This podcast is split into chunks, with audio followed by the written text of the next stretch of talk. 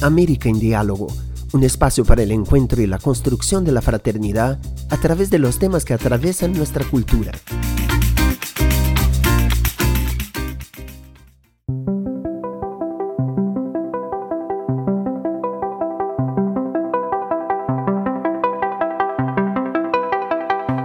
Hola, bienvenidos a otro espacio de América en Diálogo.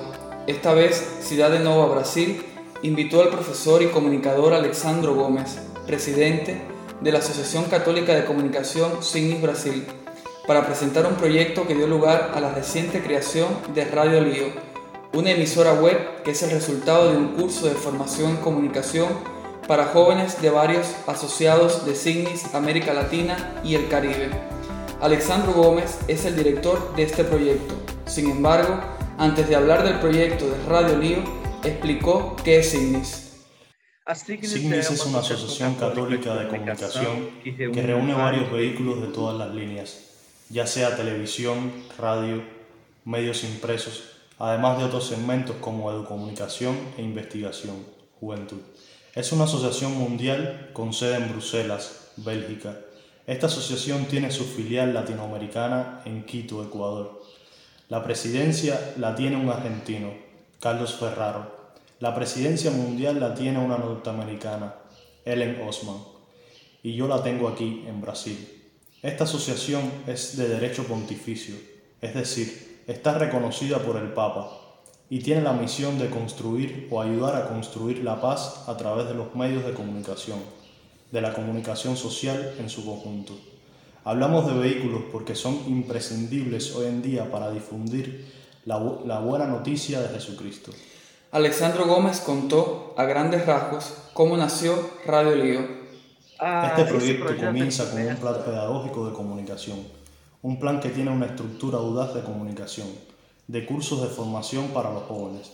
Así estos jóvenes que ahora dirigen Radio Lío, que ya está en el aire, con algunos programas que aún están insertados en la parrilla, forman parte, parte de un proyecto que es un gran curso de formación. Comienza con un curso de formación de ocho meses, con, con ocho módulos, un módulo por mes, en los que tratan diversos temas a lo largo del curso, como los derechos humanos, la construcción de la paz, la producción de radio, la producción de audio, propiamente dicha, la educomunicación y otros temas. También a lo largo de este periodo los jóvenes se formaron al mismo tiempo para producir, una radio posible, una radio posible que no tiene fronteras, una radio posible que es y ya, porque Radio Lío ya ha aparecido, que llena un vacío en una sociedad que necesita algo más independiente. Y cuando digo algo más independiente, significa que tiene la fuerza de los jóvenes, que tiene el rostro de los jóvenes, que tiene la palabra de los jóvenes, hablando a los jóvenes y por supuesto hablando a otras edades pero especialmente a los jóvenes. Radio Lido sigue siendo un proyecto de formación permanente que tiene espacio para denunciar las injusticias, construir un camino de paz y anunciar el Evangelio de nuestro Señor Jesucristo aquí en la tierra. A continuación, el presidente de Signis Brasil explicó el porqué del nombre de la nueva estación y cómo se está organizando. Lío, en español significa, en portugués, ayuntamiento, tumulto, desorden, algo así. No existe una traducción correcta o inmediata para esta palabra.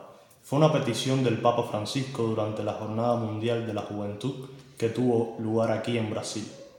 Les dijo a los jóvenes argentinos, hagan lío, es decir, hagan lío. Quería decir que debían comportarse de la forma que están acostumbrados a comportarse, haciendo movimiento, proclamar el Evangelio, conmover con alegría, de una manera muy particular, la forma de, movilizar a los jóvenes, la forma de comportarse de los jóvenes, y este nombre fue elegido por el Consejo Asesor de Radio Lío. Se trata de un consejo en el que participan los presidentes de los asociados de Signis, América Latina y el Caribe, y representantes designados por estos presidentes para coordinar a los jóvenes que hacen posible la radio. Bien, la segunda pregunta, ¿cómo se forma esta radio hoy en día? Hoy tenemos un grupo de varios jóvenes que están repartidos por los 11 países que se han comprometido a trabajar, casi todos los países conectados a Signis América Latina.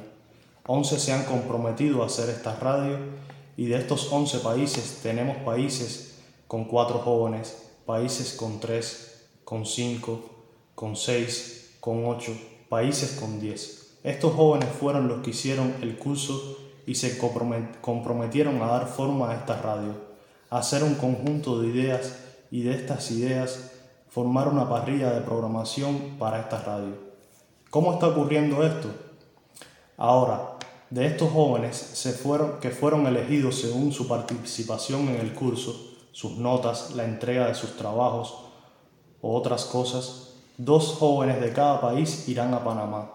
En esta reunión se definirán algunas cuestiones importantes como por ejemplo la estructura de producción. Este encuentro también servirá de curso para estos jóvenes que continúan su formación.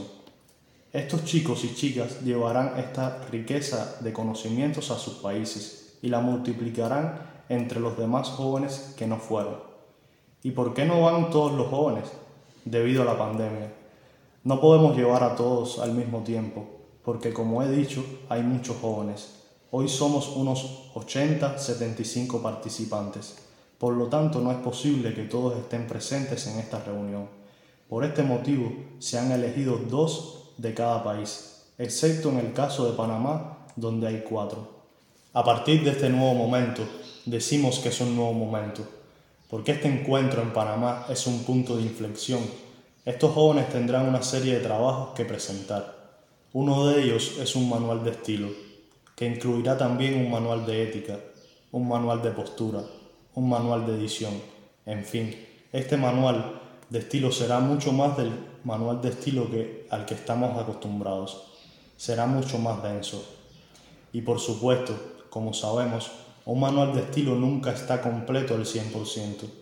Siempre será modificado por los jóvenes que lleguen después de 2023, porque otros jóvenes se unirán a este proyecto. La intención es que el número de jóvenes crezca, así ganarán nuevos aires, nuevas secciones, nuevas propuestas quizás incluso cambiando un poco el objetivo, cambiando un poco la dirección de este proyecto de construcción continua de este manual de estilo.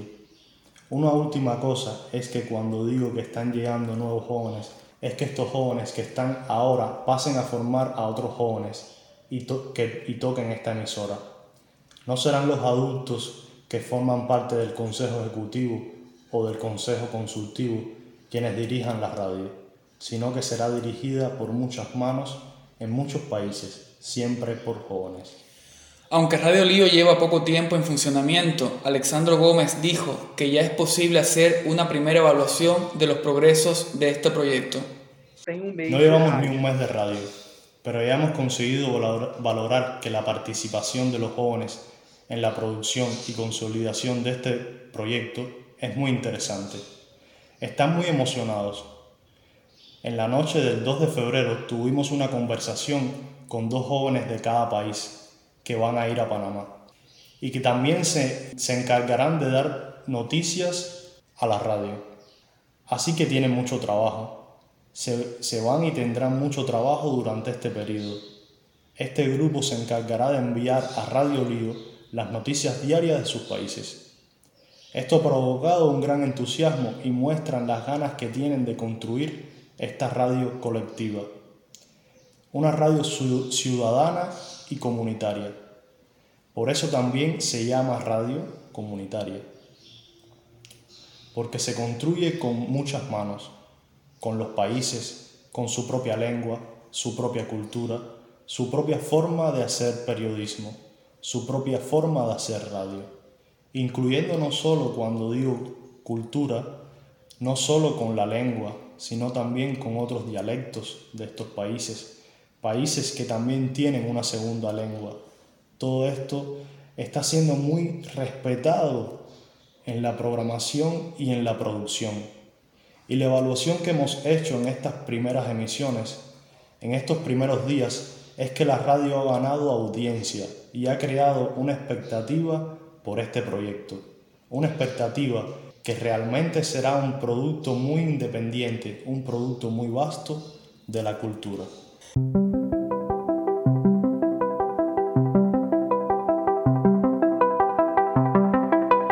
presidente de CIGNIS Brasil, Alexandro Gómez, y director del proyecto de formación en comunicación de CIGNIS América Latina, que dio lugar a la creación de Radio Lío, informó que los programas se están emitiendo en español y portugués, según el idioma oficial de cada país participante. También dijo que el grupo está trabajando en el desarrollo de una aplicación para facilitar el acceso a la radio. Para acceder a Radio Lío, basta con entrar en radiolío.net. Repite, radiolío.net.